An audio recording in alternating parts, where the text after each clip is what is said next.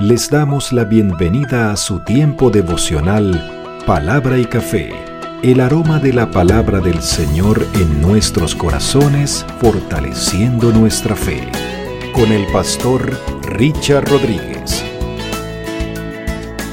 Por R12 Radio, más que radio, una voz que edifica tu vida.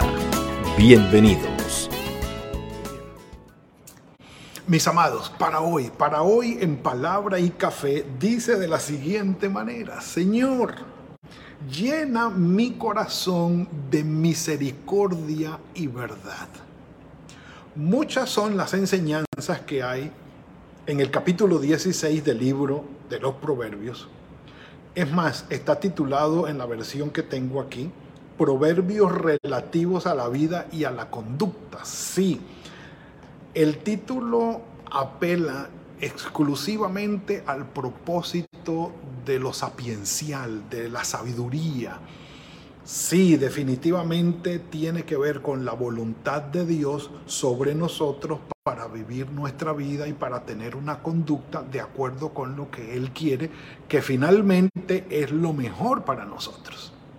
No, no es porque Él quiera poner una carga sobre nosotros no, es actuar con sabiduría de lo alto para que podamos nosotros vivir esta vida con sentido, con propósito, bajo la bendición y la voluntad del Señor, y además de esto podamos bendecir a los que nos rodean.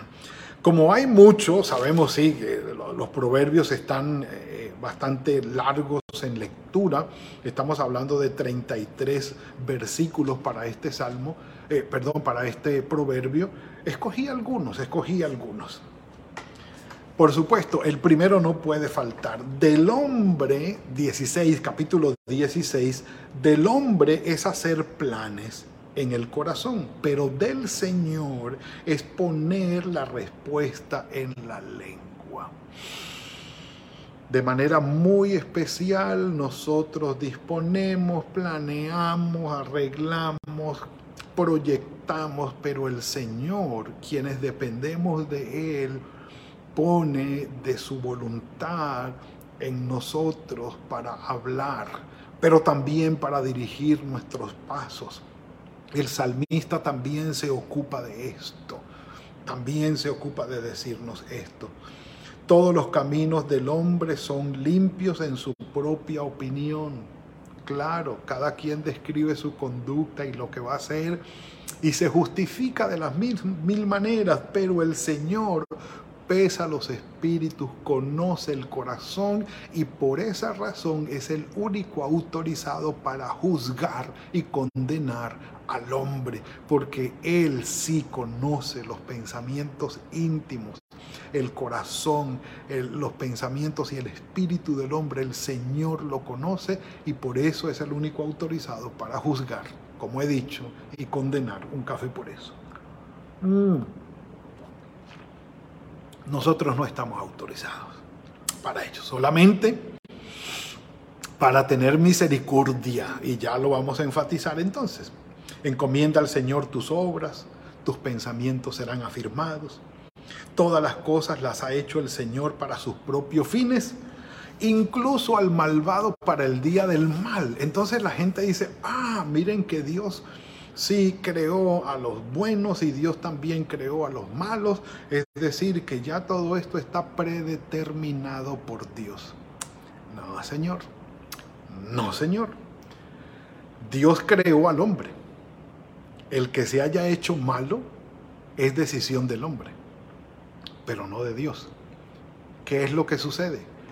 Que aún a pesar de la maldad que el hombre ha decidido tomar como camino, el hombre no puede pervertir ni dañar los planes y los propósitos del Señor.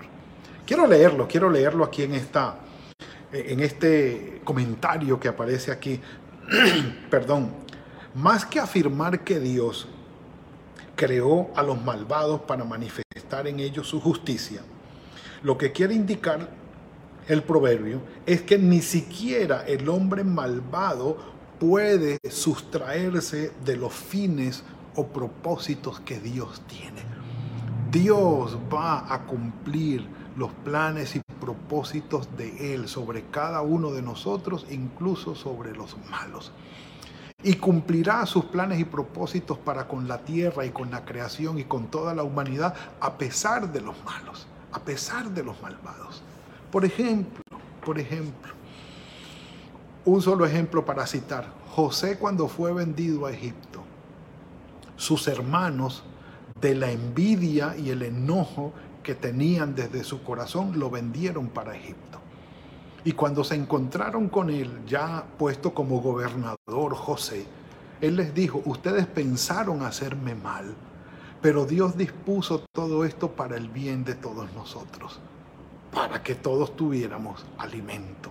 Dios cambió los planes de ustedes que terminaran en maldición, los cambió para que terminaran en bendición. Así es, como los malvados terminan obrando con su maldad y son responsables de su maldad, pero al final de acuerdo con los propósitos de Dios. El mejor ejemplo de todo ello es nuestro Señor Jesucristo. El diablo incluido, los romanos incluidos, por supuesto, y los judíos de aquella época, los líderes religiosos de la época del primer siglo, intentaron hacerle el peor mal a nuestro Señor Jesucristo, crucificarlo. Pero haciendo el peor mal, a opinión de ellos, terminaron obrando en favor de los propósitos de Dios, traer la salvación a través de la muerte. Así que aún el malo, aún el malo con toda su maldad, está bajo los planes, los propósitos, el control y la soberanía del Señor. Un café por eso. Mm.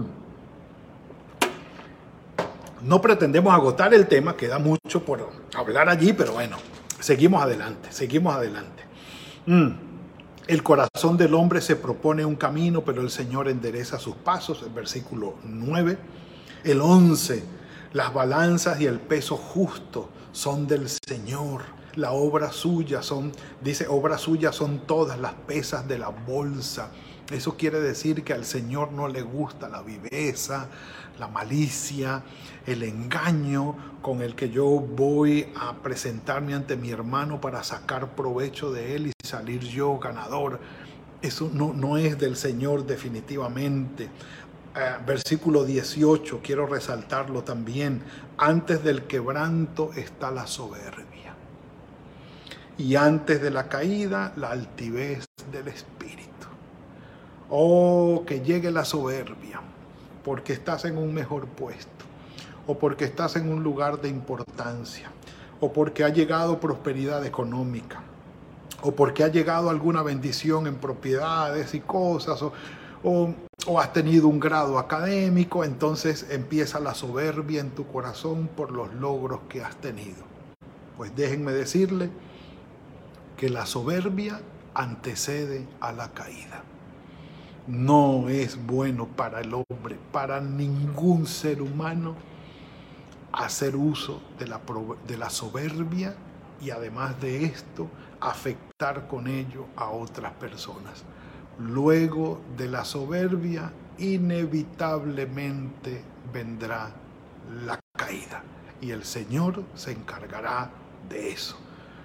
Por eso el Señor dice que Él ama, Él aprecia, Él exalta a los humildes. Y a los que son orgullosos y soberbios se encarga de hacerlos caer. Es sabio entonces para nosotros guardar humildad, mansedumbre, someternos a la voluntad de Dios en tranquilidad y vivir la prosperidad que tengamos, los logros que tengamos en humildad, en humildad, ¿eh? Eh, teniendo esa comprensión con los otros también, o como dijo Pablo, ah, tomando en cuenta a los demás como superiores a nosotros mismos. Bueno, lo hemos dicho.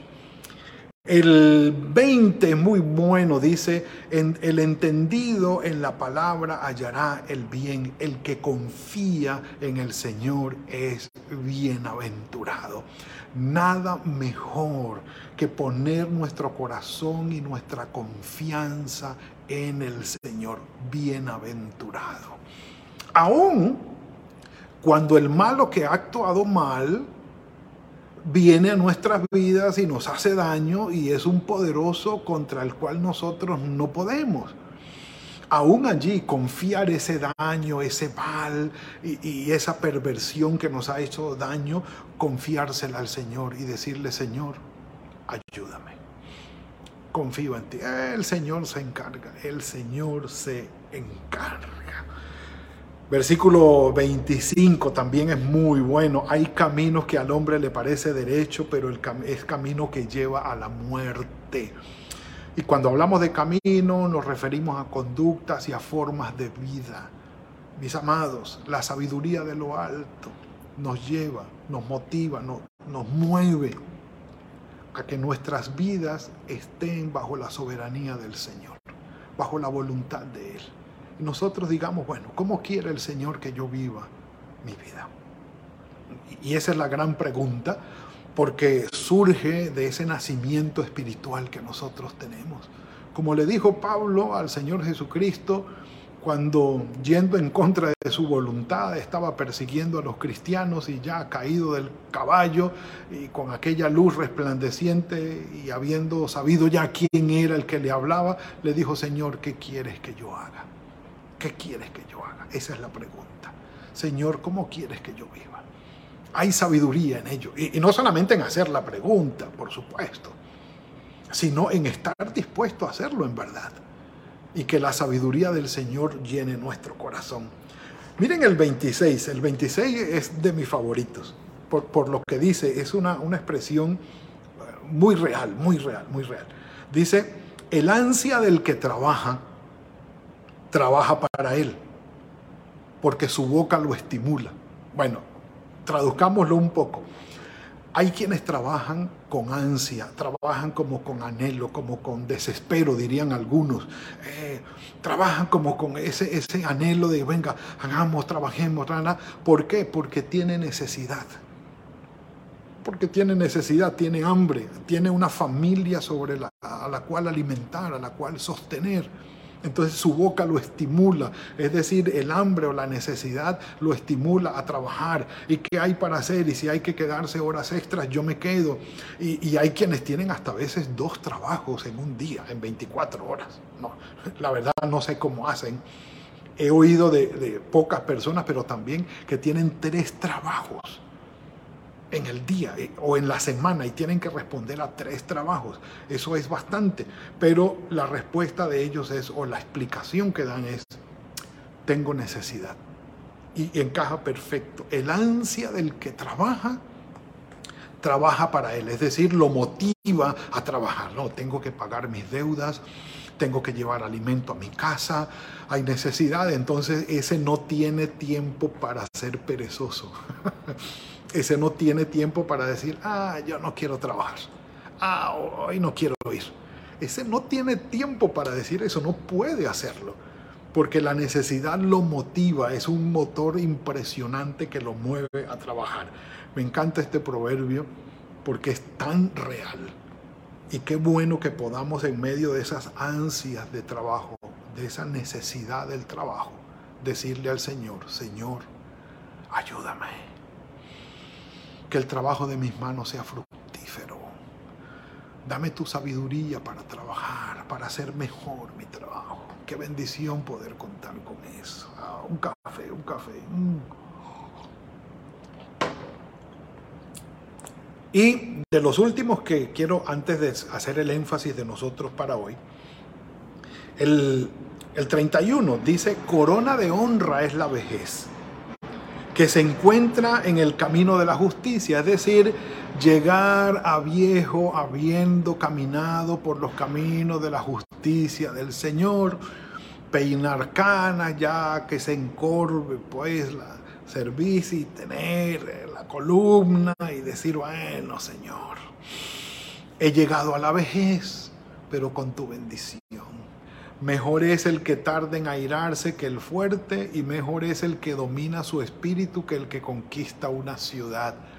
Nada mejor que conquistar nuestras emociones, nuestras reacciones, nuestro espíritu.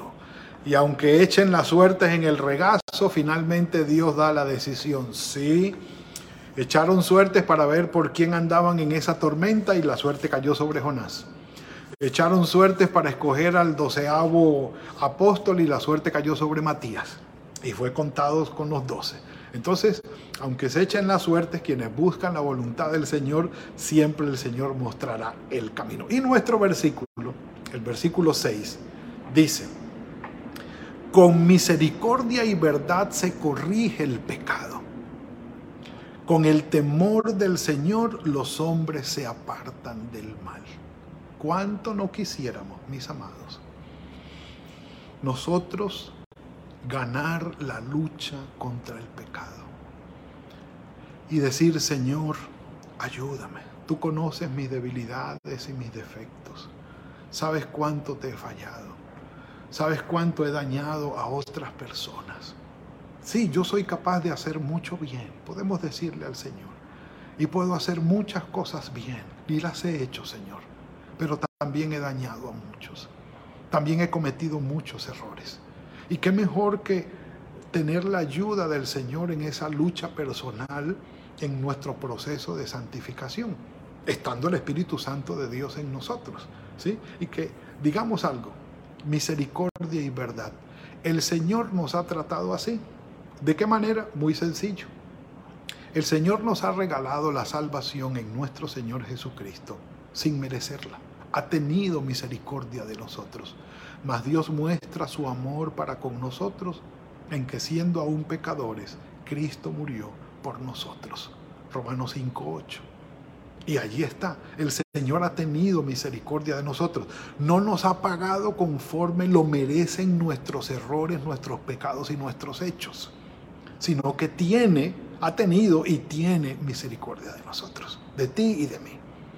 En la sabiduría de lo alto hay misericordia para tratar a aquel que se equivoca, para aquel que comete errores y tal vez cometa los mismos errores que yo he cometido o cometa otros que son diferentes a los míos. Pero igual, el llamado es misericordia. Y la verdad es que no puede haber misericordia si no reconocemos la verdad. ¿Cuándo Dios tiene misericordia de nosotros? ¿Cuándo? ¿Cuándo Dios tiene misericordia de nosotros? Cuando le decimos, Señor, he pecado cuando le llegamos a Él con la verdad. Yo no sé si a ustedes les tocó dar cuentas ante los padres. El papá ya sabía qué era lo que nosotros habíamos hecho y que lo habíamos hecho mal. Pero cuando nos preguntaba, usted hizo tal y tal y tal cosa, él ya sabe lo que nos está preguntando, pero nos está dando la oportunidad de decir la verdad.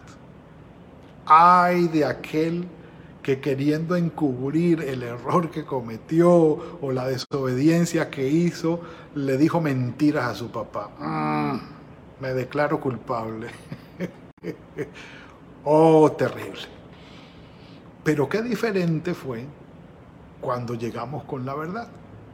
Y dijimos, sí, yo lo hice, fue mi error, me equivoqué y estoy dispuesto a recibir la pela.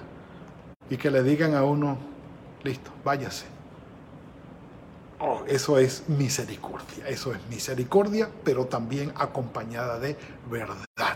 Nosotros no podemos pretender recibir la misericordia de Dios diciéndole mentiras o no admitiendo nuestros errores con la verdad delante de Él. Por favor, abramos nuestro corazón y digámosle al Señor, Padre, en tu sabiduría yo quiero confesar mi verdad y ser veraz contigo y abrir mi corazón. Y por supuesto, nada mejor en la sabiduría de lo alto que andar con la verdad ante los demás. ¿Por qué llegaste tarde? Mira, me levanté tarde, salí tarde, me quedé dormido, fue mi culpa. No, no pude llegar o no voy a poder llegar y ya, y no estar inventando excusas y cosas como para que quedemos bien, por favor. Muchos mienten de sus errores por querer conservar un empleo, porque temen perderlo.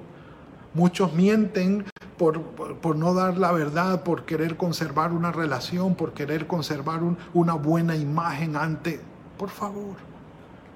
Y supuestamente queremos lo mejor para nosotros, pero estamos optando por el camino equivocado en la sabiduría del Señor. Por eso en el proverbio está, está eh, conectada la misericordia y la verdad como necesarias para corregir el pecado ante el temor del Señor, como un elemento indispensable. Reverencia, respeto, consideración ante el Señor. Ese es el temor para con Él. En el capítulo 16, eh, perdón, el capítulo 14 de Juan, el Señor Jesucristo dijo, yo soy el camino, la verdad y la vida. Yo soy el camino, la verdad y la vida. Yo soy la verdad. Nuestro Señor Jesucristo es la verdad. Por eso nuestros corazones estarán siempre listos para vivir la verdad si nos conectamos con nuestro Señor Jesucristo, con el Espíritu Santo, en el temor del Señor. Tengamos misericordia y verdad juntos, para con los demás, para con nosotros, y honremos al Señor en el temor, la reverencia que tenemos hacia Él desde nuestros corazones. Padre nuestro, gracias por esta bendición que nos has regalado hoy. Es tu palabra en nuestros corazones. Nada más, Señor, que estar conectados contigo en una relación salvífica de misericordia y verdad. Y que podamos también de la misma manera tratar a los que están a nuestro alrededor. Ayúdanos en esto, Padre. Ayúdanos. Que nuestras vidas no sean vidas de mentira, de hipocresía, de apariencia, sino de saber que estamos en tus manos, Señor, y que tú nos guías en el poder de tu Espíritu para superar todo aquello en lo cual no hemos hecho bien. Ayúdanos, Padre, te lo rogamos, que podamos gozar de tu misericordia y verdad en tu Hijo Jesucristo y que los demás puedan disfrutar de esa misma misericordia y verdad cuando están cerca de nosotros.